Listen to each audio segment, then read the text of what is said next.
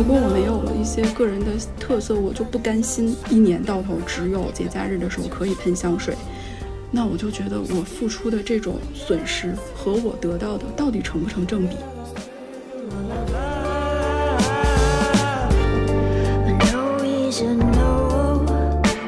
然后从那个时候开始，只要在职场提到乔布斯和马斯克的人，然后我就不行。不管他能力强弱，只要提到这两个人，我就开始被激发一种战斗模式，或者是 PTSD 模式，或者两种模式并存。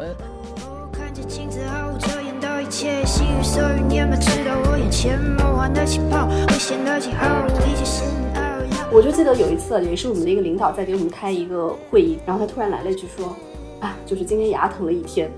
我当时就不夸张哦，就感觉到周围所有的人都在默默的拿起手机的饿了么给他点那个牙疼药。What？真的，然后当时就是看谁的 起手最快。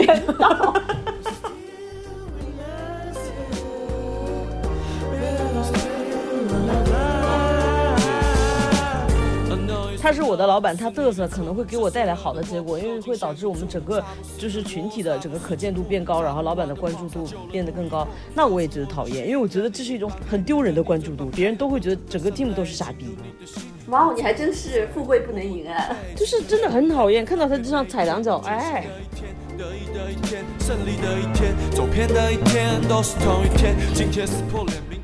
在场的只有一个女生，那一刻。真的是我女权意识觉醒的一刻，就是我发现，在这样的一个环境下，那样一群男人在开会的时候，我插不进去话；一群男性，他们有他们的一个话语的氛围。这个就像假设说，我们今天有第五个一起连线的人，他是一个男生，他一定也会有插不进话的感觉。不，那个男的不会觉得插不进话，那个男的会说，他们需要我教育一下。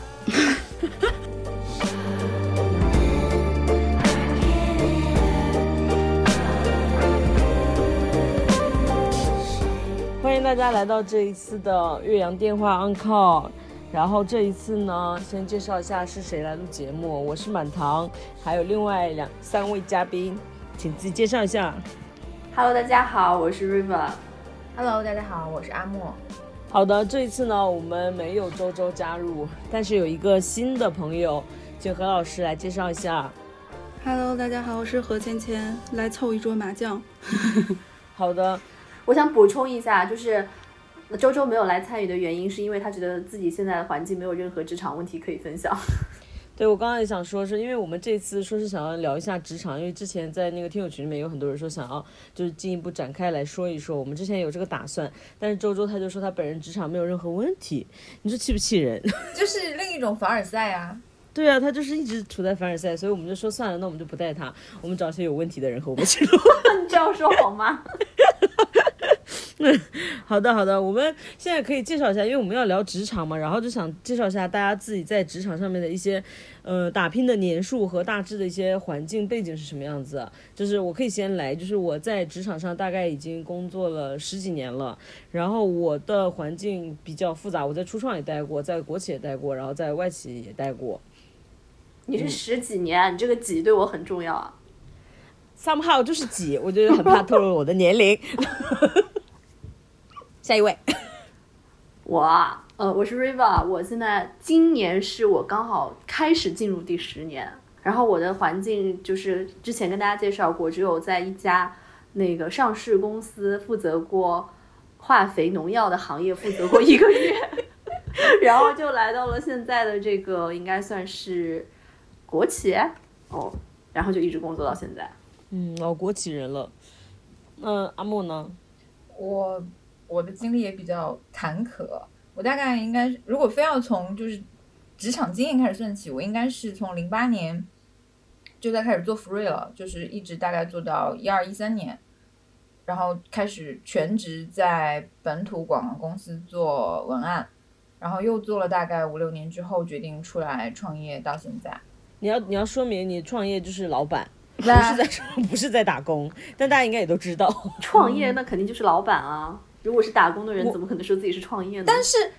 啊，那我之前也是在创业啊，我在初创公司的时候也是在创业啊，我也算是一个合伙人吧。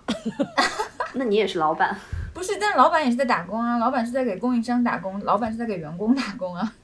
那这个我们等一下就是愿闻其详。然后呢，何老师呢？嗯，我这边就感谢主持人十几年，就加入主持人这个不具体到具体十几年的队伍里。然后我的工作经历也比较复杂，就是我有待过高校，就事业单位，然后有待过有待过国企，然后也有私企的甲方，然后后来时间比较长的就是乙方的广告公司、公关公司，反正总之是泛传媒这个领域的。哦，哎，那我想问一下，你为什么就是从甲方到乙方去了？因为我觉得无聊呀。是就是单纯只是因为无聊吗？还是说有些其他你不能忍受的地方？嗯，是这样的。我最开始是在高校，然后我不知道各位有没有在类似的环境下工作过哈。就总之是以我的性格，嗯。当时的我是没有办法在那个环境当中体会到什么乐趣的，但是虽然就是我旁边的人看我的生活是觉得很羡慕，因为你可以住，你可以住学校宿舍，就是别人可能早高峰是要挤地铁，而我是从是从某一个高校的，呃，比如说南门穿过一个美丽的园子，到达了北门我的办公室。然后可能呃对，可能我中午吃饭，可能我每天的饭就是那种，你知道学校食堂都是主打一个三块钱吃饱，五块钱吃好。但是这种环境对于当时的我来说呢，就是真的也没有什么压力特别大的事情。然后我就会觉得，哎呀，找不到价值感。就是每天上班，我真的可以，可能大概有三分之二的时间，我就是在刷豆瓣。于是那个时候就把我无聊到我变成了一个。那个时候我还不认识阿莫，就是我认识阿莫还是在我这个疯狂刷豆瓣的这段时间已经过去了，我才认识阿莫的。就是我那个时候每天刷豆瓣，然后跟我的另外一帮朋友就是做一些线下的电影活动什么的。然后因为正职工作实在太闲了，所以呢，我们就把我们的电影活动做得风生水起。当然这个可能年头比较早了，我就不具体是讲什么活动了，就免得大家知道我是哪一年的人。然后后来呢，我就觉得。我有一种恐慌，就是我担心的是，因为必须要说明一下，就是我当时是没有事业编制的，而且当时我的跟我一样的很多同事们也是没有事业编制的，因为我当时工作的那个学校还比较。哎，所谓的哈比较顶尖吧，就是那种学校的事业编制，其实你是很难达得到的。那我们其实只是别人看起来我们是有一个所谓的光环，但其实呢，我就是一个聘用制，我并没有什么特别能够让我说我一定要待在这里的那种核心利益，所以就。一方面呢，是你其实没有得到别人得不到的东西；另外一方面，我会开始恐慌。就是比如说我去做这个电影活动的时候，我看到来我的活动玩的人，可能跟我年纪差不多大，然后他们可能也是国内知名的高校毕业的，然后他们毕业之后可能就去进了什么，比如麦肯锡或者尼尔森这种公司，然后我就发现我跟人家不是一个世界的人，因为我的。工作的生活的环境实在是太单纯了，就是别人，比如说，假设说我们现在聊一个 branding 相关的话题，然后我就会变成那个完全没有办法插话的人，然后我就开始恐慌，我就觉得我有一天会成为一个被社会抛弃的人，然后我就开始想，就是假设我现在离开这个环境，我可能我不知道我出去之后能做成什么，但假设说，假设说三十岁这个环境不要我了。那那个时候我怎么办呢？就是那个时候肯定我还不到三十岁嘛，就是那个时候我在想象说，一个三十岁的我如果被这样一个非常安逸的环境抛弃了，我该怎么办？那既然这样，我还不如就是我自己主动走出去，所以我就辞职，开始找各种不同类型的公司的工作。嗯嗯，那你现在会后悔吗？就是觉得 现在再回头看那个工作，是不是觉得也还不错呢？这不是你梦寐以求的吗？满堂，那确实是。那么我想问一下，就是说你在那个，比如说你在高校那个环境里面，就是你们的关系是复杂的嘛？就是比如说你跟上级啊，还有同级，还有就是下级，你那时候想的想必还没有下级。然后就是那在职场中，就这三种关系，你们觉得会哪种是最难相处的吗？你会就是哪个是对你来讲最困难的吗？嗯，我个人的体会就是我自己哈，我只能说我自己的感受，在那样一个环境下，是你作为一个个体，你必须要适应那个环境的氛围。怎么这个这个事情怎么讲呢？就是可能嗯，因为像比如说，我至少知道我和阿莫都是广告人嘛。对广告人来说，其实你的特立独行是你的一个卖点，对吧？嗯，但是在但是在那样的一个环境下，就是你必须要和大家保持一致。我举个例子说，我们当时呢，我是不太好意思在上班的时候喷香水的，因为办公办公室因为办公室的可能阿姨姐有人有姐们不是有人有不是有人有鼻炎，是大家都非常非常朴素。然后你成为那个香喷喷的进来的人呢，你就很另类。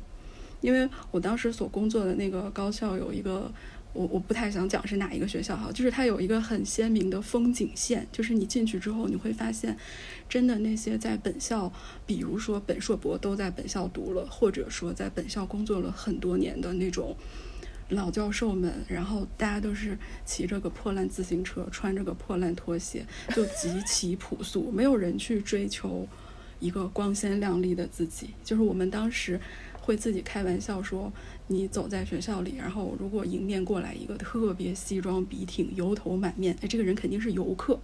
就是我当时的的那个状况是说，你在这样一个环境下之后呢？但我其实是个挺浪的人，所以呢，就是那个环境不允许你浪，呃，你必须要，嗯，打引号从善如流，你必须要是那个样子，不然的话，就是并不是说会给你带来什么实际的损失，而是你自己就会挺尴尬的，格格不入。嗯，对，格格不入就会你，因为我们在工作的时候，不管你是什么样的环境，你最终还是要势必会有很多东西要跟人去沟通、去 teamwork 的嘛。就是你也你就不不不太会想在各个方面成为一个跟大家不在一个频道上的人，那样的话其实也会给你跟别人的沟通带来或多或少的一些障碍。所以就是你会不得不去，比如说穿的和大家差不多，然后。把你自己修饰的程度和大家差不多，然后这件事情在我后来进入广告圈之后，我在我的一些国企和央企的客户身身上，也看到了和我当时特别像的状态，就是比如说我去他们公司提案的时候，然后呢。我会发现，一回头啊，就在座所有的年纪差不多的男生，然后穿的衣服品牌或者质感或者风格都是一样的，对。然后呢，大家都戴 Apple Watch，而且都是黑色的 Apple Watch，配了黑色的那个硅胶的那个表带，就是谁都不想成为那个另类的人。我觉得这种就是统一的氛围感还是蛮有压迫性的。嗯，对我我可以分享一下，就是因为我之前传媒行业的话，其实就还好，包括广告业的话，大家是鼓励特立独行，然后有自己的一个风格的在的。如果你没有的话，反而好像会觉得这个人好像过分普通，但最后可能也成为一种风格，因为其他人都太不普通。但是如果是在那个整体的氛围都是这样的话，就很难去有一个变化。我我我到这个外企之后，我就会感受到这个外企的就是企业文化有一个非常大的趋同性，然后大家基本上都是一样，就比如说。我现在所在的这个 team，他们就，嗯，变得非常的卷，然后大家都非常的客套，就是这他们的企业文化就是非常的 nice，然后没有人会发脾气，然后没有人会讲不好听的话，哪怕是对就是供应商也都会非常的客气。好像译制片里面讲出来那个台词，我到这里面会我就会觉得我这个人非常的奇怪，因为我跟人家沟通的时候就是不太会讲这种客气的话，就想说，就何必呢？大家也都是差不多同年龄的人，我就会觉得有一个很大的嗯。我也会觉得自己格格不入，和你有一样的感觉，就是会，我不知道，因为我是一个总会想太多的人，所以我当时的一种困惑就是，逐渐逐渐的，我就会开始思考，我到底是谁，就有一种我不知道我自己到底是谁的那种感觉。因为我们还是拿广告圈来举例子，其实我觉得。相对来说，哈，各个行业之间比较的话，有可能广告人迷失自我的概率会相对来说小一些，因为整个这个行业的氛围，它会首先你真的是要有个人的鲜明特色，你有可能才能过得了老板面试那一关。说白了，所以就是你在工作的过程当中，无论你是如果你是一个 account，那你可能要有你自己跟客户的沟通方式；如果你是一个创意，那就更不要说了，对吧？但是。在完全不同的环境下呢，就是你会逐渐的开始，就像我这种会觉得，如果我没有了一些个人的特色，我就不甘心的这种人，就会比较难受。我我相信一定是有人不需要这种所谓的存在感的，就是人家就可以在那个体制当中得到一个相对来说极大的好处，因为他愿意把自己成为那个拼图上的一块儿，而我就会觉得。就是 为什么我要这么做？我这么做了之后，我总觉得，比如说我从一年到头只有节假日的时候可以喷香水，那我就觉得我付出的这种损失和我得到的到底成不成正比？我就会开始算这个账，然后算一算，我就觉得好像不划算。假设说你今天又给我事业编，又给我分房子，对吧？就是真的，我如果得到了这么多的话，或许我就人都是有价格的嘛。对不对？就是人的价格取决于对方到底用多大的秤砣来压你。但当时的我来说，就是算来算去，好像就觉得，嗯，是不是我亏了？那就我得走。嗯，这其实职场到最后其实是衡量的一个过程嘛，就是一个买卖嘛，你就是一个卖身契嘛。嗯，对。另外两个人，你们有没有什么相应的看法和经历？我觉得就像你们刚刚举到的，不论是在广告公司或者是在外企，就是大家都能摸索出来一个跟这个环境打交道的方式。比如说刚刚满堂说，觉得外企每个人说话都很客气，但其实这个客气又不是我们之前聊过的那个所谓的非暴力沟通。因为如果是非暴力沟通的话，它应该是促进沟通效率的，对不对？但是现在我觉得外企最麻烦的一点就是。每个人都非暴力，每个人都很 nice，但是沟通没有效率。你可能要通过一个很长很长的邮件的前缀，然后去读背景，然后在中间的一段里某一个 but 或者是 eventually，然后再才读到里面的一个关键的一句话，然后你才要从这个关键的一句话里面再去猜这个后面到底是。呃，是我同事的问题，还是我领导的问题，还是跨部门的问题？对，就是这个过程真的是太烧脑了，就感觉天天在玩剧本杀。我是那种剧本杀玩两轮就不想玩的人，所以，所以在在这样的一个邮件关系里面，我就已经很不行了。但是至少我觉得，在广告公司，呃，像刚刚何芊芊。说的这个环境里面，你可能要就是想办法在广告公司要去呈现自己的特点，然后在高校或者国企这样的，你要隐藏自己的特点。我觉得这个其实就是一个表演问题，就是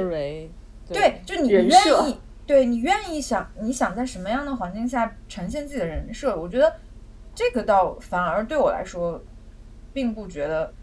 呃有难度，就是只是说时间长了之后，你的这个。愿意表演的这个表演欲还存不存在？对啊，你不可能天天去表演，就是表演很长时间的话是会非常辛苦的。所以我一般都会选择说，我一开始就不要表演，就是说你们如果能够接受，那就这样；如果你们不能接受，那就算了。可是我有个问题要补充问一下满堂，就是我们上一次入职场的时候，当时就是你刚刚进入外企这个行业的时候，你会觉得哇，所有人都好 nice，然后觉得自己非常粗鲁，然后觉得我们这个行业就是我们媒我们媒体这个行业好像过于的，就是没有直截了当了，对，就过于直截了当，但反而他们外企人就是感觉很和善。那你现在对这这一套 culture 你是完全的已经是不感冒了，是吗？我觉得和善显得很没有必要，就是，就是，就是我，因为和善，我觉得和善它应该也是一个手段，应该有一个目的的，说我为了好好达成这个沟通。但是如果你这个沟通本身不需要这么和善，然后直截了当是更快的话，我觉得是可以直截了当的。我之前有慢慢顺应他们这样子，就变得非常的客气。后面我就是有点慢慢开始做自己了，我就是有点没有什么耐心了。但是现在就是礼貌上前面几句都还是会做自己，但是就是说会在其中加入一些个人的成分，因为以前我跟你说那个消息发出来以后，你根本就不知道是谁发的，因为每个人发的消息都一模一样，感觉就是复制粘贴，就你甚至这个对于辨别你的身份都没有帮助，所以我觉得这个没有什么大的价值。然后我现在就是一个大做自己，随便就是讲话，每天哈哈哈。我觉得这一套是不是是只有外企才会有的一个职场社交礼仪啊？就是。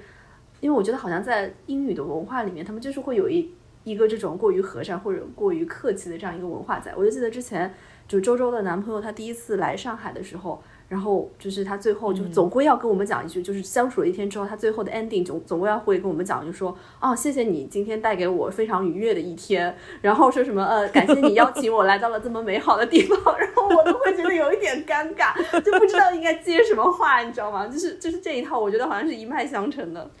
但我觉得这个问题在于，是说这个如果是从一个外国人嘴里发出来，我觉得他们是真心想这样说的，或者是他们的理，他们觉得非常自然。但这个东西在外企里面存在，特别是在外企的中国人里面存存在的话，它就变得很怪异，因为是中国人啊，所以你就要融入对方的文化嘛。对，但其实这里面根本就没有外国人，然后大家还互相 这样讲话，然后就很奇怪，而且他们还试图从这些信息里面夹杂一些，就是一些负面的信息，或者是一些不太好的一些隐藏信息。就像前面阿莫说的，就是你它里面是通过这些话语里面是夹了一些其他的信息，比如说其实这个事儿是怪谁的，但是他不会怎么说，他就会说谢谢他们怎么怎么怎么样之类的。反正你你会变成他会变成一个非常复杂的文本阅读，就很讨厌。他如果是真的是外国人发出来，那可能他就是这样想的，那就是也无所谓。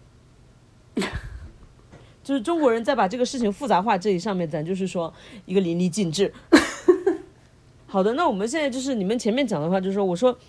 我说就是，其实我们其实讲到下一个下一个话题了，就是说我们职场里面其实真的可以能够独善其身吗？你们觉得有这个可能性吗？就是我忽然觉得，呃，如果在一个正常的职场环境当中，能独善其身的那个人是谁呢？就是他的工作真的不重要。你说的没错，对不对？就是 是这个人的类似的类似的哈，就是真的没有人 care 这个东西，它到底在哪一个程度上？哎，那你就可以自己想怎么样怎么样了。它其实我觉得是两种，就是一种是说你们说这个东西，我就是搞业务，我就是搞业务，我是来工作的，就是就是我其实很羡慕的这种人，就是他有工作但没有职场，我。就是 freelancer 这种，我有工作，但是我其实我只针对这个工作跟你们进行沟通就好了。但是你只要在一个地方入职，你就会面临职场的问题，你就会有各种各样的关系，上下关系、平级关系这种的。我觉得在这种情况下，就是是没有人能够独善其身的，就最真的最好只能做 freelancer。不是我的问题是为什么要独善其身呢？就是我去职场的时间应该是占我人生中很大一部分的时间啊。那我为什么要在这个环境里面一定要自己待着呢？我当然是要跟这个环境里面的各种人产生关系啊，那不然我干嘛呢？多无聊啊！就为什么独善其身的必要性在哪里呢？我觉得你这个话就是隐藏着，就是说你的职场所在的关系对你并没有消耗和和一些负面的影响。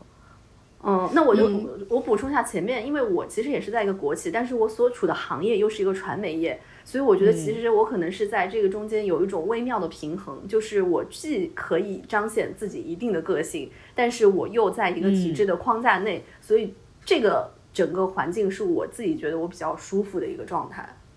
是的，我其实，在那个国企的时候，也是有也是这样的一个状态，就它是有一种微妙的平衡的，因为那里面大家三炮就是还是有一定的认同。就是对于你个人的个性也好啊，还有什么东西，大家是以这个呃是相对比较宽容，就是说你只要能干出活来的话，大家还是有这样的一个优先级排列，说主你这个人还是可以的。但是我现在就碰到了一个问题，就是说在这里面大家其实不是特别看重工作的能力，然后包括。人品什么的，大家其实很在意的是你在这个结构里面是否和谐啊，或者是说你的表现是怎么样，就是你的表现力如何，你做了什么不重要，但是你表现什么很重要，就他们的文化就是这样，然后就导致你对上级评级还有下级所有的关系里面，这个东西就成了主旋律，就非常讨人厌。我就是觉得说我独善其身的概念就是说我只想干活，我只想好好的工作，然后拿一份钱就可以了。但是如果你现在让我做一些对我来讲是一些额外的工作，我就觉得很讨厌。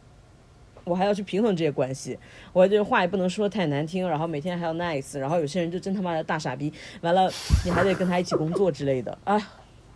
就是下班了还要去团建，这个团建就是加班，为什么不给我发加班费？你说的没错，我们上次这个就是录制延误，就是因为我 就下班团建加了个夜班。我觉得可能就是没有什么人能够独善其身，我也就是不知道我们的听众里面有没有人能够做到这个。那请问，就是作为老板的阿莫，你可以有自己的这样的一些掌控权吗？你是说掌控员工是否独善其身吗？你呀，你本人啊。我因为你这个企业里面，就是比如说整个这个结构，包括这个文化，事实上是你制定的呀。你可以制定它最贴身良知，就是为你适合呀。呃，如果说我们公司有什么企业文化的话，那可能就是非常呃，每一个人都要读山崎实说。没有没有没有，就就就可能就是写满了本人的就是 DNA 啊，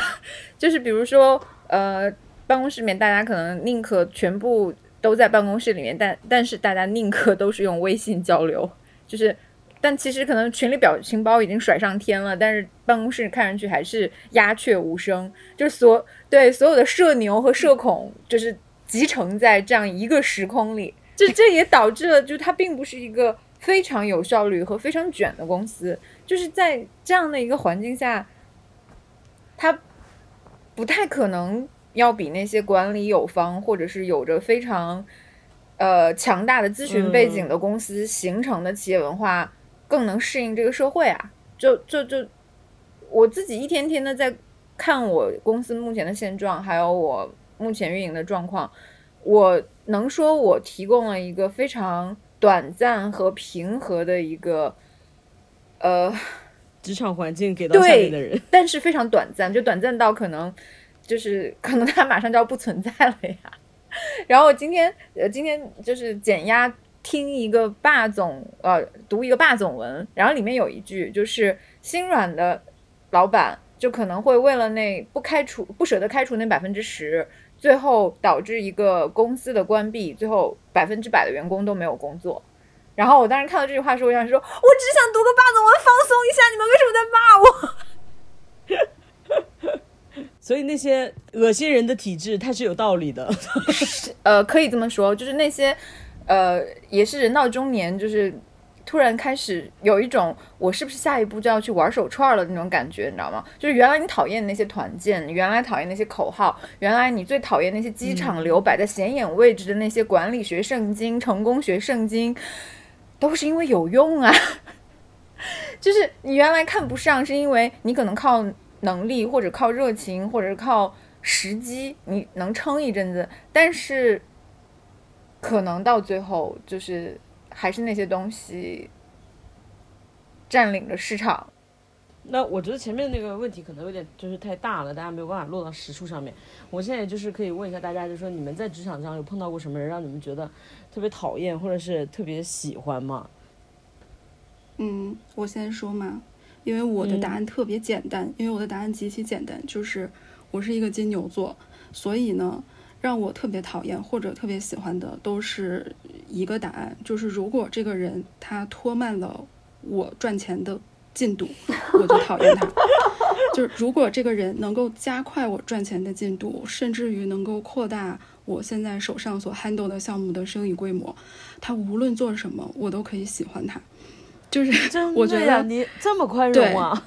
对，就是我觉得这是判断你和。你的工作伙伴之间，你用这种方式就最简单，然后最可量化。要不然的话，假设说啊，我们以人对人的感觉来判断，你你太讨太容易讨厌一个人了。你可能讨厌他的原因就是，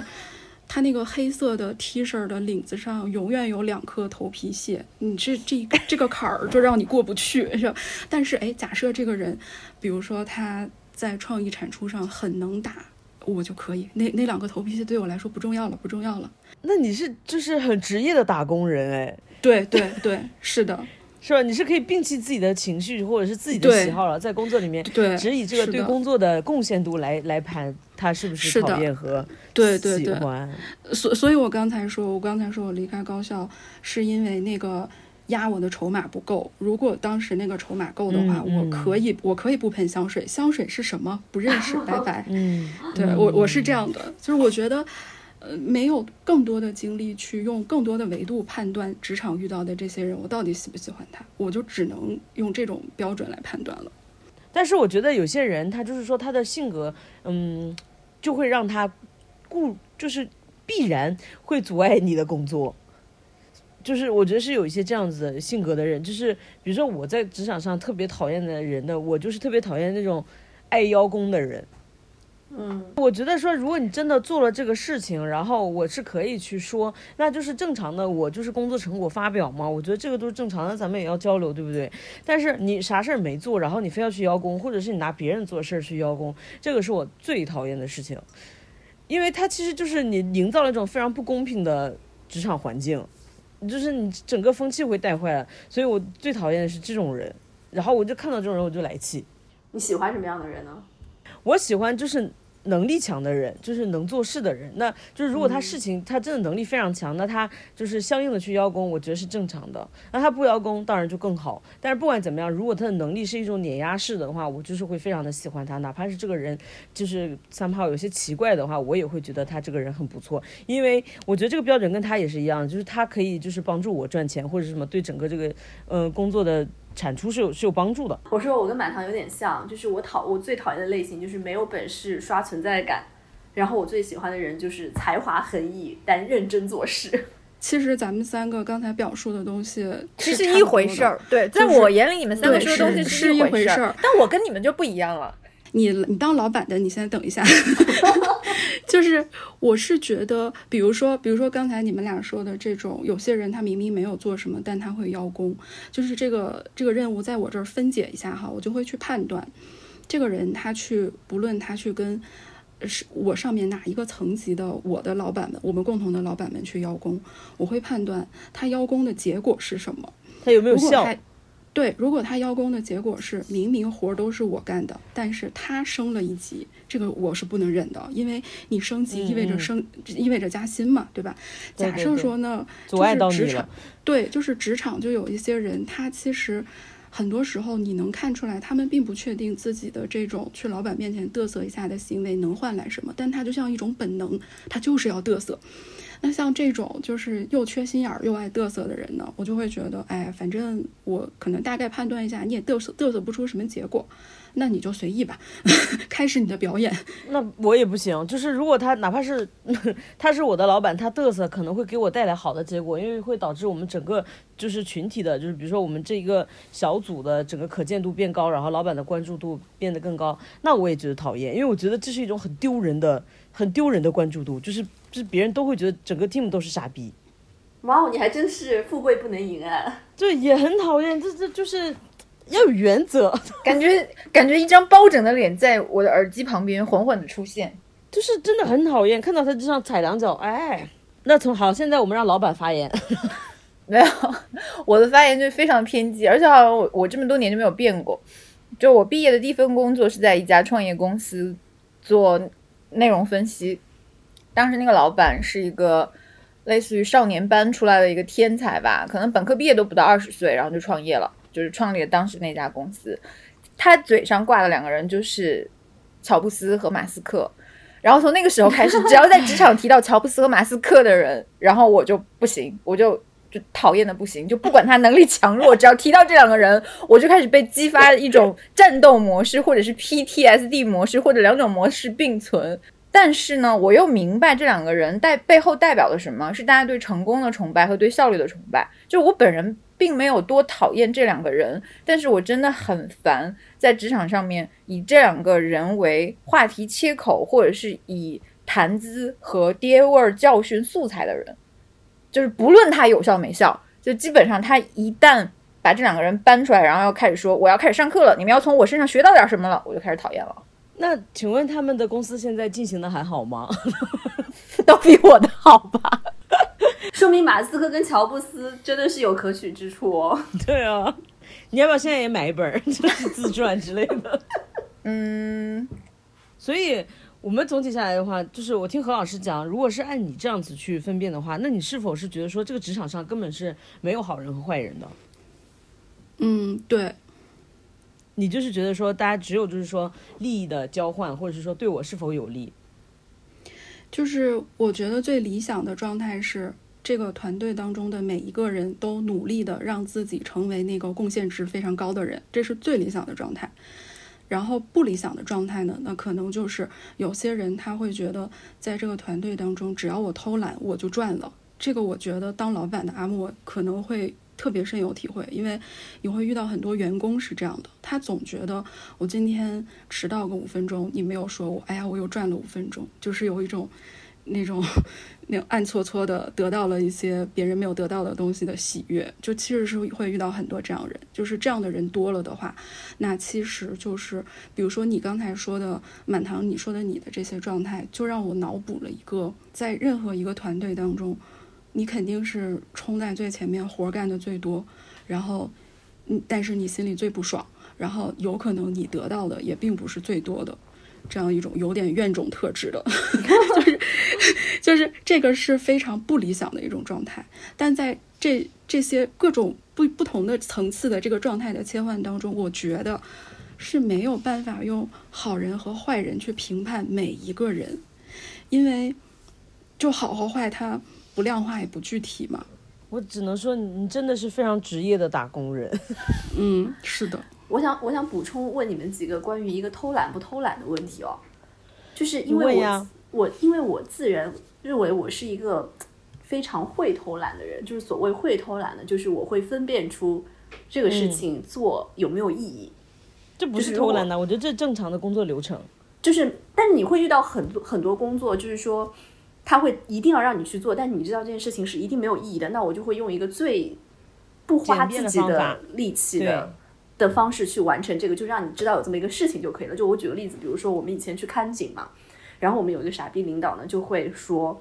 那我想要知道录制当天的几点钟，比如说延安高架上的车流量是怎么样的，他就会要求我们每一天早上直到录制的那前一天，每一天自己坐车走一遍延安路高架的从哪哪个点到哪个点，在在在我一听，那就是一个傻逼的任务嘛。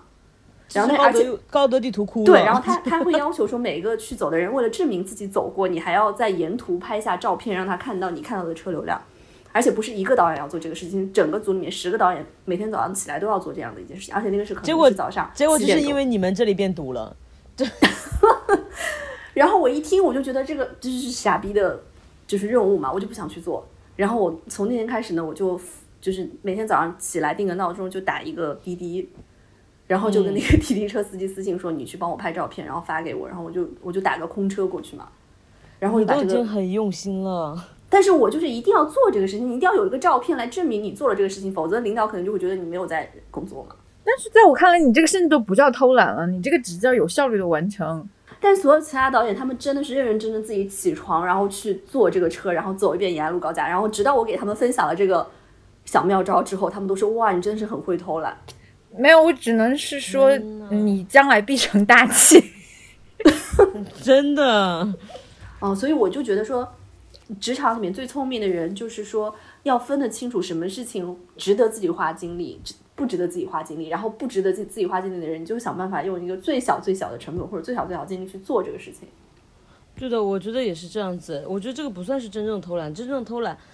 是影响到其他人了。就是你你没做的这个东西，别人必须要帮你做了，我觉得这个是不好的。但如果是说你说那个东西，你你你没有就是让别人付出更多的劳动，你只是自己想了个办法，就是像我们之前也会收到这种情况，我们当时要出非常多的方案，然后有的方案就根本就是不可行，但是只不过说对方是合作方，你也不能得罪这个关系。这个时候我就会就是跟下面人我说，就直接套模板，就是有个什么模板，然后把什么什么改一下，直接给他，他们有兴趣我们再帮他出，就不用再浪费很多时间在他们身上。嗯，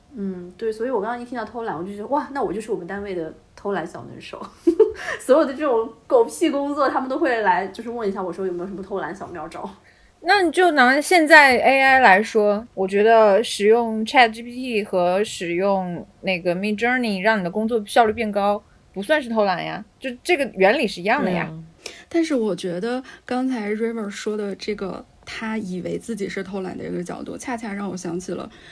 会让我很讨厌的另外一种人，就是这个事情，你明明是会有一些更巧妙的方式去完成它，可是就总有一些人，他希望在领导或者老板面前表现自己很努力、很辛苦。呀，也很讨厌。对，这是另外一种，就是你会发现他他一直在加班，你会发现他那个白眼球都凹成了红色的，但是就是没有产出。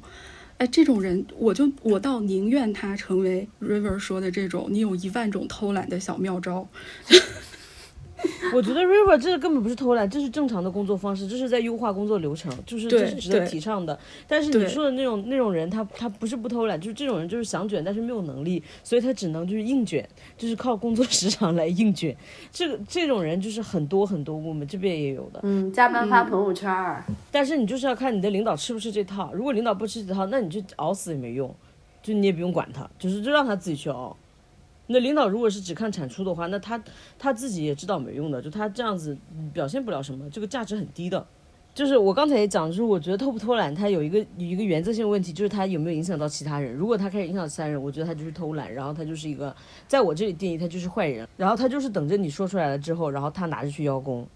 我觉得这种就是坏人，就是贱人。我能听到你的咬牙切齿。就是我真的很讨厌这种人。然后，因为我以前，比如说我作为就是管理管理岗的时候，我我是不允许下面人出现这种情况的。就是下面的人，他就是总有这样的人，他觉得说，反正到最后一秒，就是你也不能开天窗，你只能找别人来帮我。就是就是我不会吃他这套的，我就会说你死都要给我做出来。反正就是我就是觉得这种情况非常的讨人厌，我就是很讨厌这种坏人。所以想好奇一下，那个阿莫作为老板会能够。看得到或者体会到员工们中打工人们中间的这种心机、权权力博弈吗？看是看得到的呀，就是嗯，怎么说呢？但我觉得人也是分他的这个 ego 强不强吧。就是他如果说真的是把你当做一个打工，呃，他把自己当做一个打打工人，把你当做一个冤种大老板的话，那你就把自己当做一个冤种大老板，然后。以同样的方式对待他就可以了。但如果你看到一个呃小朋友，比如从一毕业开始就勤勤恳恳，然后什么都肯学，然后也并没有就是怎么说，呃，工作的每一个多出来的时间或者多回复的一条消息，都跑到你这儿来，就是刻意的刷一下存在感的话，你肯定，反正我自己作为一个小作坊主，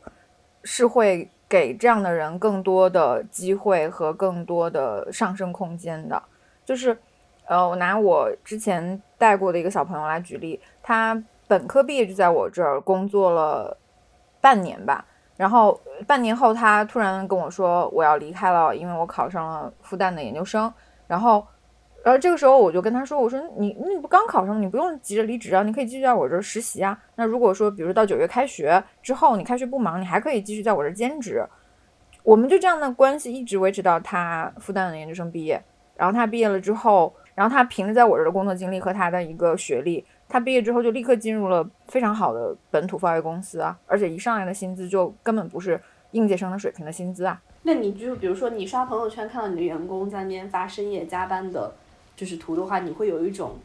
要点赞的道德压力吗？没有，不会点赞。而且我会想一下，他为什么 加班？他是因为白天没有效率吗？就是这样说，可能是有点嗯嗯冷酷，或者是特别资本家嘴脸。但是在我我自己一个理想的状态，就是我希望所有的天下无加班，希望天下的甲方都不加班，然后我们也不加班。但是故事的最后，大家都知道了呀。像阿莫这样的老板是很少的。对呀，我就是说，那至少就是说，这个老板是脑子清楚的，就是他，他和你的就是这个，嗯，怎么说，价值取向在工作方面的这个目标和方法其实是一致的。就是如果碰到的老板他不是这样的，那老板他和你的是相悖的，那，请问你如何应对？嗯，那我就会糊弄啊。有效吗？还挺有效的吧。就是你要糊弄的，让他觉得你是很认真的。我现在就是一个大学习，我我现在碰到的情况就是，因为我多次碰到过，呃，和我价值观不太符合的老板。还有还有就是我的朋友圈有有一有一种方式，有一种分类方式是仅老板可见的，就是他一定要你转发一些什么节目信息啊，或者转发一些有的没的东西，他就要求你干这个事情，那我就会分类作为仅老板可见，就是我转发了他能看得见，然后他点完赞了，我就知道啊你看完了，就属于这种。有蛮多小妙招的，我现在碰到的就是说，这个老板呢，就是他他他本身的取向就是说，他不鼓励你好好干活多干活，他就是鼓励你要嗯多去展示，而且他把展示就是视为比工作更重要的事情，维持是他的世界观。但是呢，他又需要你非常的顺顺从他，就是你不能对他的任何什么提出异议。就是你首先就是要肯定他，非常需要肯定的一个老板。因为我之前也碰到过这样类型的老板，但是最后我就经过一些向上管理的手段，就是就是给老板洗脑，类似于这样子，就跟他讲说这样对他也很好。那个老板就是人，就是耳朵根比较软，最后就是他就听我的，说他，所以我们也合作了很长时间，就他也就是听我，我们两个形成了一定的合作的模式。但是现在这个人就感觉他在想要驯服我。你们是在一种权力的博弈是吗？对对，我觉得他是在想要驯服我，他就是他通过来管理我，就是对外面的可见度，以及在就是他因为对是我一个很重要的评价方嘛，他可以影响我在外面的口碑之类的，他就是通过这些手段，然后就来时不时来给我就是下马威，类似于这样子，因为他觉得我不是一个很顺从的人，我跟他的就是观点是不符的，他就是想要来调教我，我就是已经很明显能够感受到他是在调教我。嗯，反正我有我的办法，但是我还是觉得很尴尬。我们俩的关系就是非常的尴尬，就是现在至今仍处在一个博弈当中。但是咱们就是也会相应的去糊弄他一下，还是无法真心的认可。就是任何时间，如果真的是踩到我的边界的话，我就是会暴跳如雷。我就是在一些光明正大的有更上级的人和其他人的场合，我就开始大肆的展示。嗯，哎，我跟你讲，这种状况就是在他的角度上看来，他就会觉得，你看吧，我就知道这个人肯定是要与我为敌的。嗯，你佐证了他的被害妄想症。哦，但是我没有就是攻击他，就是我在就是展示的同时，也会捎带讲他一下，就是就是表明说他也他也很好啊什么的，感谢他在讲些这种场面话，然后就是。就是他有堵住我的整个就是向外沟通的渠道，我现在就是努力的在一些正当的场合，因为咱们也不会搞一些其他没的，然后就正当的场合就是展示出应该有的东西，就是不能如他的所愿。我现在就是心里也是一个想要和他作对，但是他自己现在就是有点清楚说这个人有点藏不住了，但是他现在的一个战略可能就是说安抚我，然后就是让我为他所用，就是老是露出假笑，所以就是在这种假和平下，现在也能够暂时的度过。嗯，你这个事情让我想到，我刚工作没多久的时候，还遇到过跟你蛮像的一个事情，就是刚工作几年，然后我的那一个 team 的 leader 呢，他也是一个，嗯，就是能力不是特别强的人，但是他又是一个掌控欲非常强、非常低、非常非常低的人。然后我这个人呢，就是很容易表达出我对一个人的不屑。对我也是，这就是我们的硬伤。这一看就觉得说这个人瞧不上我。真的，而且我们我们对这种人特别敏感，你知道吗？我也遇到过你们刚呃刚刚跟瑞瑞说的这种人一样的人。你知道他最后对我到什么程度？就是他当时那个公司有三个合伙人，他是合伙人之一，是个女生。然后老大老板是个男的，就是那个大老板就是还蛮器重我的。我从一个文案就一下子就是媒介呀、account 啊什么都做，就大概是我的能力。呃，我的五边形正在慢慢往外延展的时候，这个女生突然有一天看我不爽，然后她就要求我每天坐在她的办公桌旁边办公，你知道吗？就是她要求随时随地看到我，并且要我随时回应她的需求。她让我写一条文案，我就要立刻写一条文案；让我写一篇 PR 稿，我要立刻写条 PR 稿。就是要我抱着电脑在她的旁边办公，which 根本不是一个办公桌。就是到后来，我就会觉得有点屈辱了。就是后来，我就立刻走掉了。我当时碰到那个 leader 也是这个样子，就是他的表现欲非常强，但他能力又不足以支撑他的表现欲。就是我们当时改片子嘛，就是你你你自己会建一条时间线，然后呢，我每次都觉得说你应该就是你自己重新 copy 一下我的时间线，然后在那条时间上来，如果要改片子的话，你可以在那边改。但他每一次都不 copy，然后就直接在我的时间线上改。然后就改完之后呢，再给上面一层领导看的时候，然后领那个领导是完全不认可他任何的修改，然后就那一次我就是哇，就是心脏病快发作，就没有 copy 时间线的情况下，然后我要把他所有的修改再删掉，再恢复成我原来的，所以后来我我就会建两条时间线，跟 copy 一模一样的，然后就专门标注好说这条时间线是给你的，尽情改，就是会把那个时间线的标题直接建成也蛮不屑的。对，然后后来我就我跟那个 team leader 最后闹到是我直接在微信上把他拉黑了，就是闹大到我的上一级领导来找我谈话，说你能不能对他态度好一点。但是就是说，你看你就是说你在这个体系里面，你这样是是活得下去的。上级领导是觉得哦，我还是要保你呀。嗯，我觉得我现在就像仿佛在做一个实验，我就是在实验说，在这样的一个环境下，如果以我这样的一个人，然后又对他是这样的一个态度，或者是怎么样的话，我是否能够生存下去？就我感觉我仿佛在做这个生存测试。对我，我觉得你能确定这个 team 最大的价值是你创造出来的就可以了。其实我自己觉得，老板们都是 眼睛看得很清楚的，就是他们都会留着那些。他们会留着那些喜欢搞小动作的人，也但是与此同时，他们也会留着那些真的创造价值的、对创造价值的人。但其实，我觉得刚才阿莫说的那个，就是让他坐旁边，后来他自己没有办法了，他跑路了。这个场景就是特别典型的那种，当你遇到一个是竞争手段和你不一样的人，你能不能，你能不能说服自己？用他的手段去跟他竞争，如果你不能，那其实就是你要做好说，最后有可能是形式上我输了，因为就我觉得现在的你换你你你换一个公司其实没有什么了不起的，对吧？或者你在这个公司换一个 team，其实没有什么了不起，但我们就是咽不下那口气嘛。但就有点秀才遇到兵，就是你真的遇到一个。很避齿的人，你就得想我能不能避齿得下去。我如果避齿不下去，那很有可能我就是要输的，因为那些人他底线很低呀。就我们没有办法，我们没有办法在底线上赢过他。那你形式上你就是会输。就是这种情况，我其实还去咨询过我本身就是本身原来的一个领导，他就说你在他们的地方，你就要就是说 play 他们的 game，就是以他的这个形式。然后我就其实还会反思自己，说在职场上，我们的，因为其实我们刚才讲，我们的取向都非常一致，我们都是喜欢能力强的人，我们都是对这方面会更喜欢，要讨厌没有能力的人。但是事实上，我在这里会发现，就是除了能力之外，还有另外一条晋升渠道，就是讲白了就是舔。嗯，就是说，他他他不是说唯一的一个取向，在职场上说你只能靠能力去晋升，他有另一个渠道，就是说你通过 manage 所有的关系啊，把这些关系搞得特别好，然后大家对你的好评都特别好，那这些人也是可以去晋升的。像我本人就很不喜欢，但是就是我我们讨论了一下，就是说其实是不是应该。对这些人有一些宽容的 心呢，就是说，或者是你可能，即便你不去和他们同样的在这个维度上进行竞争，那你是否能够允许这些人存在呢？你不允许他们也存在，而且存在的很好啊。就是我我我我讲一个前两天听说的八卦，就是在全国的游乐园在过去三年都这样举步维艰的情况下，有一个游乐园因为引入了奥特曼 IP 赚得盆满钵满。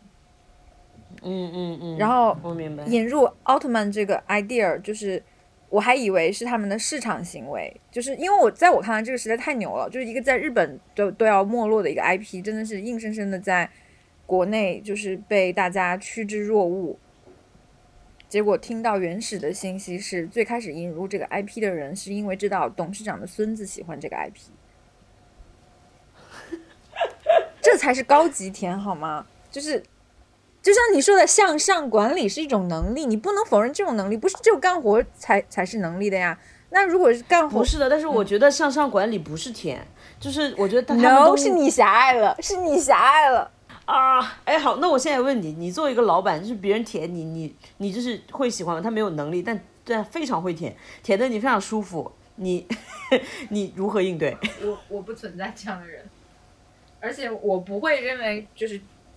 舔我这个事情会让我舒服，就我能分辨得出来，他是比如说你正常的赞美或者是恭维，是我我我觉得我是能听得出来的，但是超出我本本人认知的这一部分，我也是能分得出来，因为我是一个自我认知非常低的人，好吗？你超出了我那个低的 level，我当然知道你是哎，你在干嘛？嗯，我给你举个例子好了，我给你举个例子，有些有些人舔可能不是拍你马屁。有的人可能是这样舔。我最近听到一个例子呢，就是比如说你们两个人一起去出差，嗯，然后呢，你们俩本来都是经济舱，然后你你的下下属因为他的个私人的关系呢，比如说他是一个航空公司的领导，他通过私人的关系给你升舱到了头等舱，对，然后你坐在头等舱，他其实这也是一种舔，但你是不是很受用？他做或者说或者说他知道你喜欢什么东西，比如说你收藏古着，然后我们这里都是这样的人。他去日本旅游的时候，他专门找到了你一直找的，然后很心仪的一个东西送给你。你不觉得这就是正中你下怀的舔？只是你没有，就是其他的舔没有舔在你的点上而已。它就是有包装的一个甜，但是对它非常投你所好。就比如说，像我们如果有些领导是家里有孩子的，他就会。就是比如他也有孩子，他就会说，那啊，我正好我的孩子买了什么东西，就给你也带一份。它是有包装的甜，不是那种硬甜。我是觉得这个世界上没有人不爱被舔，真的。那可能是我真的没有遇到吧。但是如果说像你刚刚说的，他比如说我我瞎讲啊，比如我追星，他帮我搞到了我我喜欢的人的门票，我会给他哦钱。然后或者如果说他真的买到了我很喜欢那个古着的某个东西的话，我也会给他钱。就我不会认为这个东西，不是不是、嗯不是阿莫，这个不是钱的问题，而是表明这个人心里一直有装着你，他一直把你装在心里。但我会觉得你有点过，呃，就是会我会觉得这个这个过界了。就是我心里面是有这个边界感的，就工作大家只是工作就好啊，就就就，如果你超过了这边界感，它其实就是我的不适区了。反而我不会因为它舔到了就舒适，就是我的舒适区是留给让我舒适的人的。就是你的工作是工作而已，你没必要让我舒适。我觉得你是头脑比较清醒的，但是很多位高权重的人，他们习惯了，他们不会觉得被舔。嗯，对他们觉得这个就是应该做的事情，然后就是就是比如说我不做，他可能不会觉得怎么样，但是他肯定很开心，身边有人是这样子对他的。我觉得是，对于我来说啊，首先我要说，我是一个如果比如说像刚才你们说的那种舔的很恰当的方式，我是很答应的，我是那种人。但是我，但是，但是我，但是我会担心一件事情，就是我会担心，比如说他是我的下属的话，我会担心，一旦我跟他建立了这种更深厚的关系之后，他会不会借此来对你要求更多。对对对，就是我会担心这个，所以我会控制这个程度。我举个例子，我觉得刚才满堂说的，他没有办法接受同事是这样的方式的这种感觉，特别特别像我以前我的一个下属，一个小女孩儿，那个小女孩儿就是那种特别典型，人超级机灵，然后工作非常有灵气，也很努力，但是她就是没有办法做出舔任何人的动作。一然后之前我们的在公司的时候呢，就是我们两个人中间有另外一个女孩，就我们三个的座位是并排的，然后坐在我中间的那个女孩，前提是哈，就是我 team 里的人一定都是非常能干活的，否则的话就会被我清洗掉了。在这个前提下，就是挨着我坐的那个女孩就极其会来事儿，她就是。我们所谓的舔呢，就是刚才你们说的那种让人极其嗯舒适的，把你装在心里的那种方式。举个例子说，我在疯狂的跟客户扯皮干活的时候，他会知道我今天喝了几杯水，他会在非常、他会非在非常恰当的时间去接了一个温度合适的水放在我旁边，说：“姐，你喝点水吧，你好像你你半天没喝水了。”哇哦，哇哦对，听我说完，听我说完。然后呢，比如说，嗯，呃我们就是每个月大家要报发票嘛，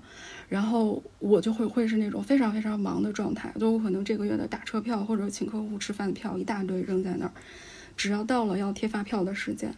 他就会直接把我所有的发票拿走，然后说你别管了，忙你的吧。他就会把我所有的发票给我贴好，就是我完全不需要思考这些所谓的杂物。然后我刚才说那个另外一个很很有灵气，但是就是不会来事儿的那个女孩呢，日常看着这个女生对我做这些事情，她就是脚趾抠出一个，呃脚趾抠出一个环球影城，她都不是来气，她觉得尴尬，就是尴尬。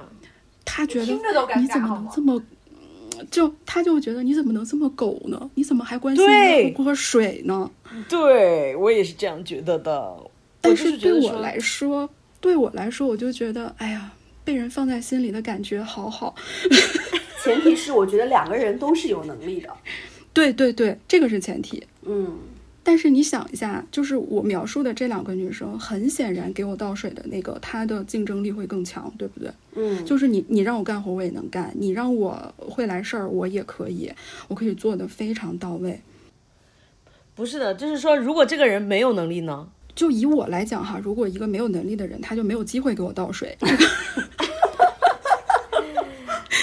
对，这个是我的状况，但是我相信，像你刚才说的，你现在在你的公司遇到的那些人，我相信是有一些人是是这个样子的。而且我相信有很多领导他非常喜欢这种人，因为一个自己不够一个自己不够强悍的领导，他就喜欢弱鸡。是，但是我就是现在有一点，我有点开始转变我的思路哈。你就说他这种能力，他算不算也是一种能力？当然是啊，当然不是我们，当然是我们普通定义上的工作能力，但它也是一种工作能力。它不是不是普通人定义的工作能力，对它就是普通人定义的工作能力的一部分。Why 怎么会是呢？它没有产出，它这个东西对业绩一点都没有帮助。它是一种职场生存手段啊，就他自己活下来，这个是他的第一条业绩啊。但是我觉得更高一层的能力，就是说他在给你，比如说他给你倒水、给你贴发票的同时，他不能让另外一个能力强的女生讨厌，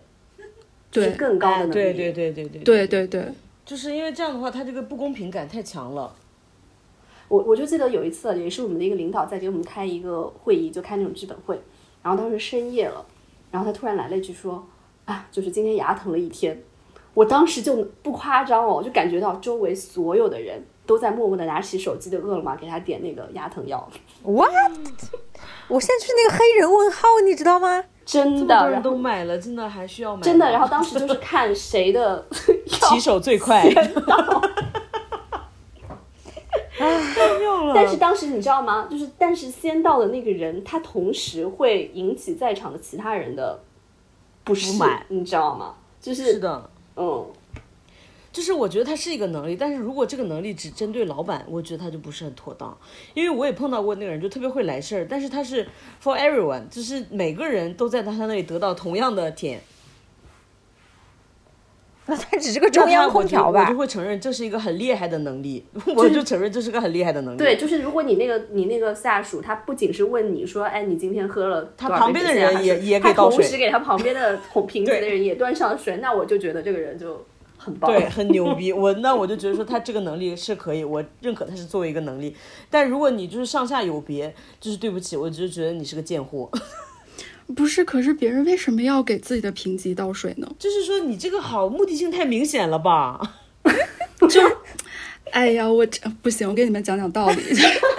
我觉我觉得真的就是这是一种怎么讲啊？这是一种狼性，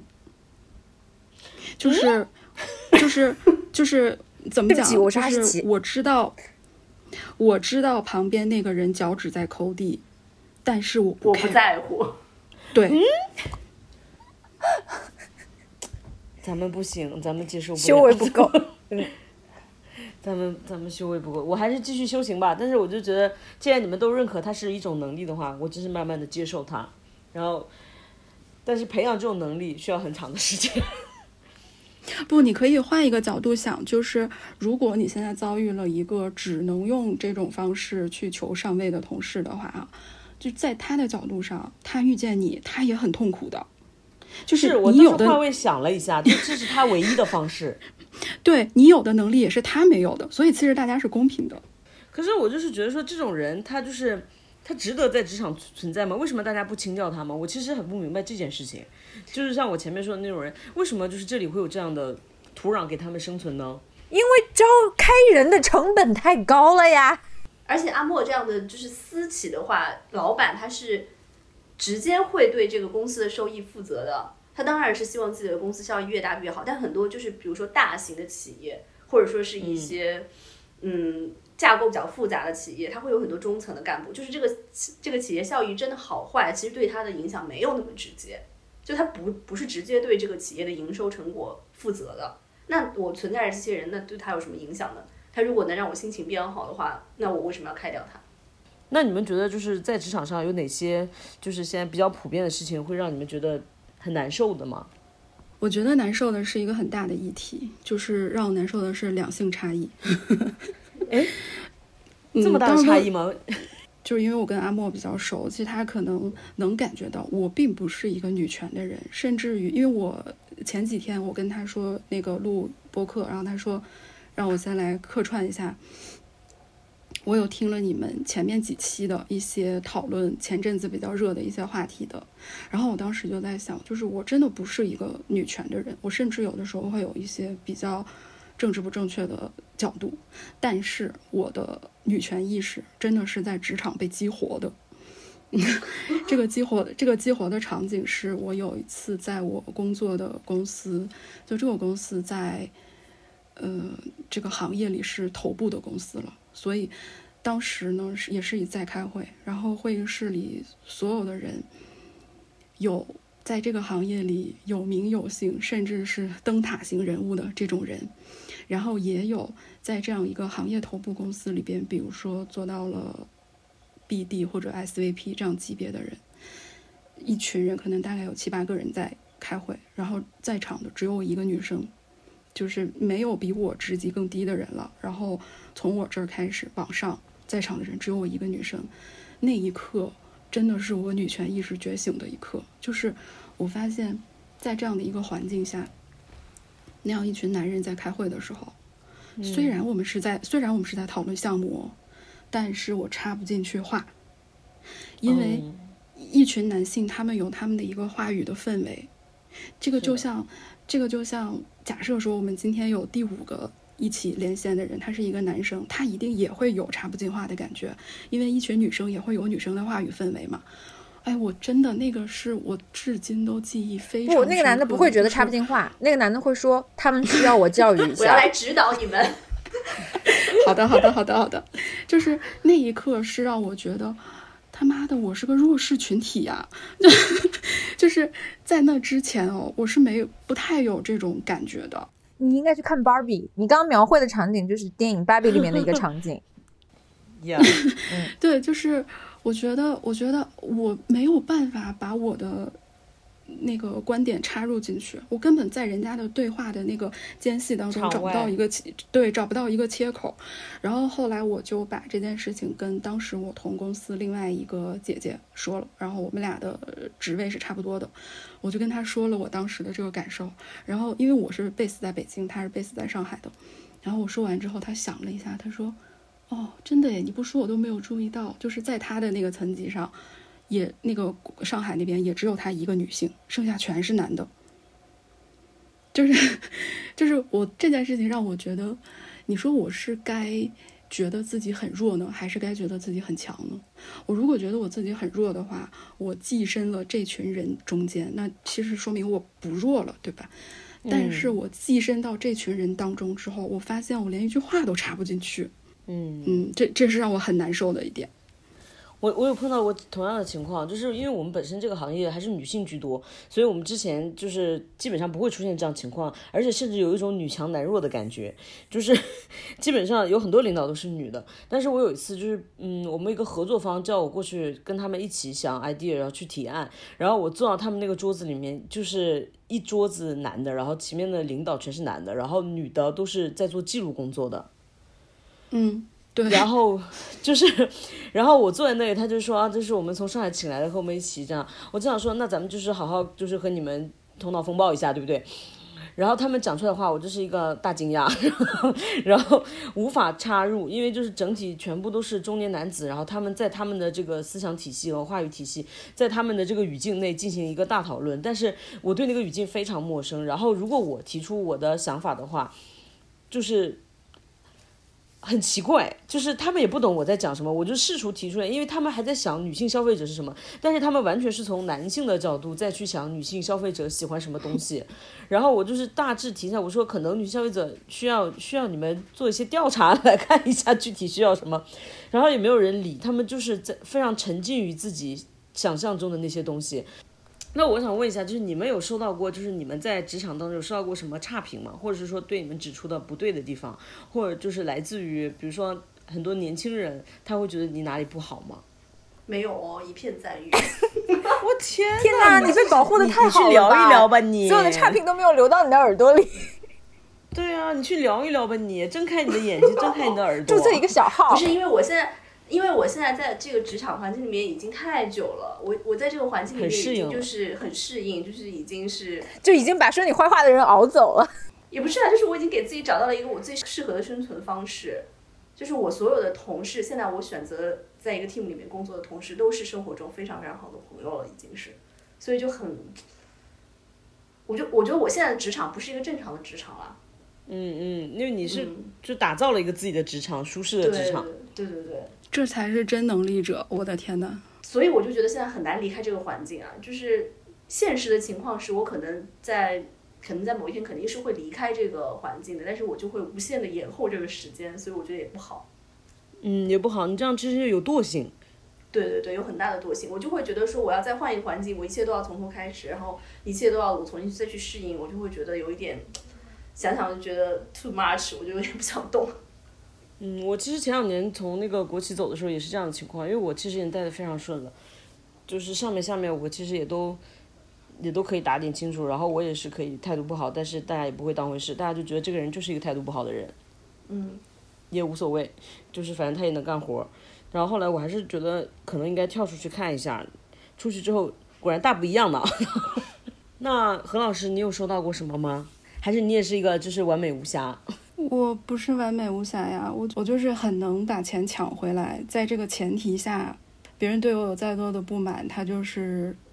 他也不能把我怎么样。就是我让我自己在一个环境里立足的方式，就是这种非常累的方式，就是。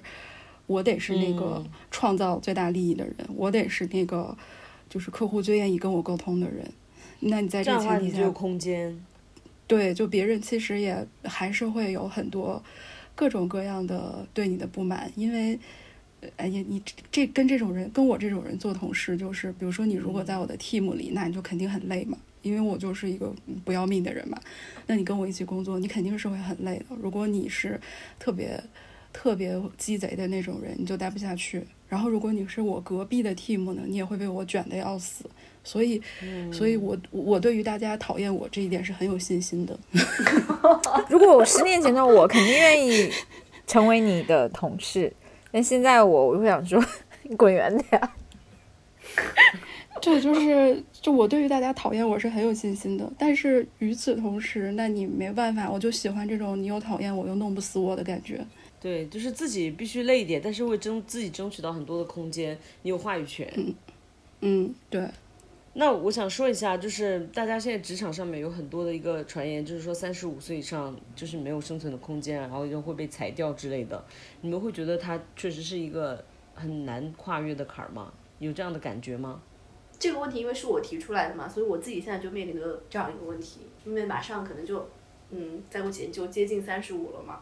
然后我又觉得在现在这个环境里面待的非常舒服，就觉得说如果我离开我现在这个环境，出去外面找的话，我会觉得我这个年龄就很尴尬。我说我其实当时从那个里面出来的时候，大概就是在三十五这个年龄，因为我当时好像就是这样的一个思考，就是说如果再晚的话，我就懒得动了，我就不会动了，所以我才觉得说就是。如果走的话，也就是这一次机会，我就是趁着三十五，可能那时候就是在三十五岁的节点上面，我就出去看一下能做点啥。你现在后悔吗？我也不后悔，因为我觉得在那个边虽然很舒服，但是也有一种，就是好像一眼能看到头，我马上就知道我现在退休是什么样子的这种感觉，我会觉得好像少了点乐趣。出来了之后，我本来觉得三十五岁可能是一个挺大的坎儿，但是我身边。还好哎，因为我到外企这边发现这边的人老龄化真的很严重，就是。你们真是养老单位。就是老龄化真的很严重，但是现在他也我我有看到说三十五岁，就现在我而言，我在这个 team 不算是年纪很大的人，我相当于算是一个中中间层的一个人，因为上面还有一些更大四十。四十六七岁都都我我知道我感觉就是已经都快退休了，然后还在这儿就是努力工作，然后我觉得从他们那个眼，我其实是可以看到未来几年，如果是说在这里这个情况是什么样，那现在就情况就是说，因为你这个整体的收益下来了，包括这两年形势也不好，那你被迫就还是要卷，然后最卷的最卷得动的人其实是年轻人，就是九五再往后那一批，他们是最卷动，他们冲劲十足。然后你原来可能过得挺舒服的日子，在这些人的卷动下，你不可能像以前那么舒服。然后你四五十岁的时候，我觉得三十五岁真的不算是个坎儿。你再往后四五十岁，我觉得对他们来讲，我现在能够感觉他们现在面临一个坎儿，就是下面年轻人卷起来，人家又比你能干，然后又又知识又就是储备又比你丰富，然后又比你更新，更适合现在的潮流。然后你的位置又在高处，但你如何去就是说？说明说我是有价值在这个位置上的，我觉得挺难的。我觉得他们都很难，因为我们每天都看他很不顺眼，觉得他们啥都不会。对，因为我们从小就学会了人往高处走，类似于这样的一些概念。可是真正你到了对三十五岁，你要学会接受，你不会变成一个公司高管，或者说你不会变成一个中流砥柱，你最后可能就是为了交一份社保，或者说维持一个房贷，甚至是你小朋友学一门课外技能的钱，你要接受这个设定。就是就是不是说真的要活成以前我们在最开始说我们进广告行业是因为看了真情告白，就是你要戒掉这些东西，你那些东西太有毒了。对，我觉得三十五岁他这个坎儿可能不是那种很现实层面的坎儿，是你心理上需要的一个调整。因为你三十五岁可能就是就是你的选择没有年轻人那么多，你的前景看上去没有年轻人那么那么光彩亮丽，但是你也可以找寻其他的前景，因为你跟年轻人在意的东西可能是不一样的，要去接受这些东西，然后去找寻一些其他的东西。而且重要的是活着。哎，三十三十五岁以后就觉得活着真的很重要。我们家门店儿现在就是活着回来就好，就是 就是觉得能活着已经很好了，然后就是身体健康，然后能有一份工作，然后养活自己，然后能做自己喜欢的事情，就觉得说那还有啥呢？对我们这一代来说，这个落差格外的大的缘故，就是，呃，怎么说呢？是因为我们赶上了经济高速增长，以及曾经有一段时间文化全面开花的时代。我们在我们最年轻、最蓬勃的时候，获得了非常高的收入，以及可以自由出入国境的大量的机会。我们被那个时代捧成了一个认为我们只会越来越好的这样的一个期待。就是我们从小被教育的时候，就觉得说时代进步是一个必然，必然，嗯，我们是没有学习过说时代可能是停滞不前，甚至是可能倒退的这件事情的。嗯，我们可以叫它嗯，在不同的点上跃迁。我们可以说我们现在是百年未有之大变局。对，我觉得我还是比较乐观，就是首先，我觉得刚才我们说的三十五岁的这一趴，其实各位收音机前的小朋友们，就是这其实是一个很大的提示，就是你在进入职场的，如果你现在是一个零零后，甚至可能不知道今年零五后也许都出来了。如果你是在现阶段的话，其实你要明白，你要时刻督促自己去做一个赚钱的人，在这个 team 里赚钱的人，就干活的人，拿到真正的核心的这个 team 的价值的人，而不是去做一个每天舔老板的人。因为在可见的将来，你的三十五岁，你觉得在这个公司里更能活下来的是那个拿着钱的人，还是那个给老板倒水的人，对吗？因为老板可能都挂了 这。是一个，对，所以这个我觉得是，如果说一个三十五岁的人能够贡献什么自己的人生经验，我觉得这应该是一个正确的道路，或者一个很宝贵的经验。我觉得这是首先，其次就是我觉得对于呃，不管是三十五岁还是四十岁，甚至四十五岁的人，嗯，就是大环境带给大家的无力感，这个其实是公平的。这个是对，在这个环境下，所有的每一个人都是公平的。但在这个前提下，我举例子说，假设说三十五岁在广告圈没有人再需要一个三十三十五岁的创意总监了，但假设你在这个圈子工作了十年，你所有的这些积累能让你拿去做一些什么？这个是可以思考的，这个是可以思考的一个议题，对吧？就是比方说，今天一个三十五岁的人，他做了一个自媒体，他可能曾经是一个非常优秀的广告人，那他今天被广告圈淘汰了，他可能满腔的愤怒，于是他做了一个自媒体来跟大家讲如何反消费主义。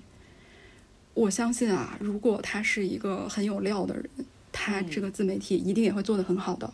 就是我是觉得，只要你真的有积累了，你并不是用了十年去给老板端水，对，你只要在这十年你是有积累的，那真的那个事情逼到你眼前了，你一定会找到自己的一个出路。我其实也可以补充一下，就是我前面说的那个，我们的职场上面现在这个四五十岁，我感觉到他们很焦虑的这些人，他们应该就是端水端了很多年，然后碰到了现在这个情况，就是在这种情况下，他其实需要拿出更多的业绩、更多的能力啊，来应付这个场场景的这个这个这个变化的。但是他们因为不会别的，所以他们只能更勤力的端水。那 如果是这样子的话，那就是只要这个老板是不喜欢端水的人，那你对他来讲真的是一无是处啊。所以我们现在说，很多人说零零后来整顿职场，可能也是因为，就零零后也看到了说端水在一个低速发展的社会里面，可能是一个相对靠后的价值排排排序的能力，那可能你真的为这个创团队能创造价值，才是更更受到重视的嘛。所以他们也就不屑于再去掌握那样一个能力了。好的，那我们最后我就是想要轻松一点问说，那么大家是从哪里获得的这些职场知识呢？我我就是自己实践以及《甄嬛传》，我说完了，一样，我也是。我说完了。哇，你们的工作还真的是公领呢。对啊，我跟我我跟他一样哎，我就是觉得《甄嬛传》真的教了我很多，没有看过的，就是要仔细的去研读。那我要 说那我可要说乔布斯和马斯克了呢，教会我很多。谁信呢？你刚才在那个说乔布斯和马斯克带给你的职场的这种不良体验的时候，我就一直特别想打断你。就其实我是一个成功学读物爱好者，嗯真假？我真的真的，我是一个成功学读物爱好者。就因为我我这两天不在我一直住的家里，等我回去可以拍给你们看。我真的，尤其是去年，因为去年我有很长一段时间比较没事情干嘛，就比较有空。哎呀，就是读出了一种如饥似渴的感觉。嗯，就是什么书呢？我你给大家推荐一下。那呃，举个例子哈，比如说特别经典的，高效能人士的七个习惯，没有没有，对对对对对对，就是刚才阿莫说的，就这个是最经典的嘛，就是七个习惯，这是这这这都属于必读书目，好吗？然后然后以及可能有一些小众的，比如无印良品的笔记术，就是基本上都是这些做成过大企业的人他们的方法论。哎，我就觉得我我前阵子看一个那个博主，他在介绍某一本成功学的书的时候，他说了一句话，我觉得，嗯，就是我的感觉。他说：“你不要觉得成功学书籍是在教你如何成功，不是的，他是在教你如何做一个成功的人。我并不是说在座的各位都失败哈，我不是这个意思，就是他他在教你如何做一个成功的人，就是他会让你整个人的。”思考方式和你的效能就更高一些。就我看整个看下来，我就会觉得，我觉得我坐在家里看这些书是很幸运的一件事情，因为别人把别人踩过的坑和别人的成功经验都总结好了，以成功以那个方法论的方式放在我面前，让我以非常低的成本能够获得。我就觉得，哎呀，我我就是何德何能，就是它会加快你对，因为我们每个人的你能触及到的领域是很有限的，对吧？就是你看这些人，他们在成为他的路上踩了多少坑，你就觉得你如果不看这个的话，你一辈子也想不到哦，你在创业或者职场的道路上还会遇到那样的事情。对，成功人都是孤独的。我觉得就你的就是所言所行而言，你孤独是一个必然。但他不在乎，他赚到钱了。对对对对，但是你有自己就坚持的你的你的价值取向，就是你只要拿到你要的结果就很好。嗯嗯，好的，那我们这一集就是职场上的，反正我们聊的也比较散，但是还是感觉分享了很多东西。如果大家有感兴趣的话题，可以在下面给我们留言，或者是在群里面和我们一起交流，来说出你的问题。我们这些人不能提供情绪价值，但是 somehow 可以提供一些办法。非常具体的指导办法。对对对，我们现在已经是前辈的一个年龄了，有很，我想觉得很多听众可能都比我们小很多。哎，今天我们还在群里看到有一个人说，就是听了我们的播客之后，然后跟一个理发师好像就是进行了一番义正言辞的演说，我们觉得嗯，听到就觉得很开心。嗯还是挺开心的。好的，那我们今天就这样子，然后感谢大家，感谢何老师来跟我们分享一个职业打工人的心路历程，我们都会好好学习的。嗯好的。拜拜。Cause I, I, I know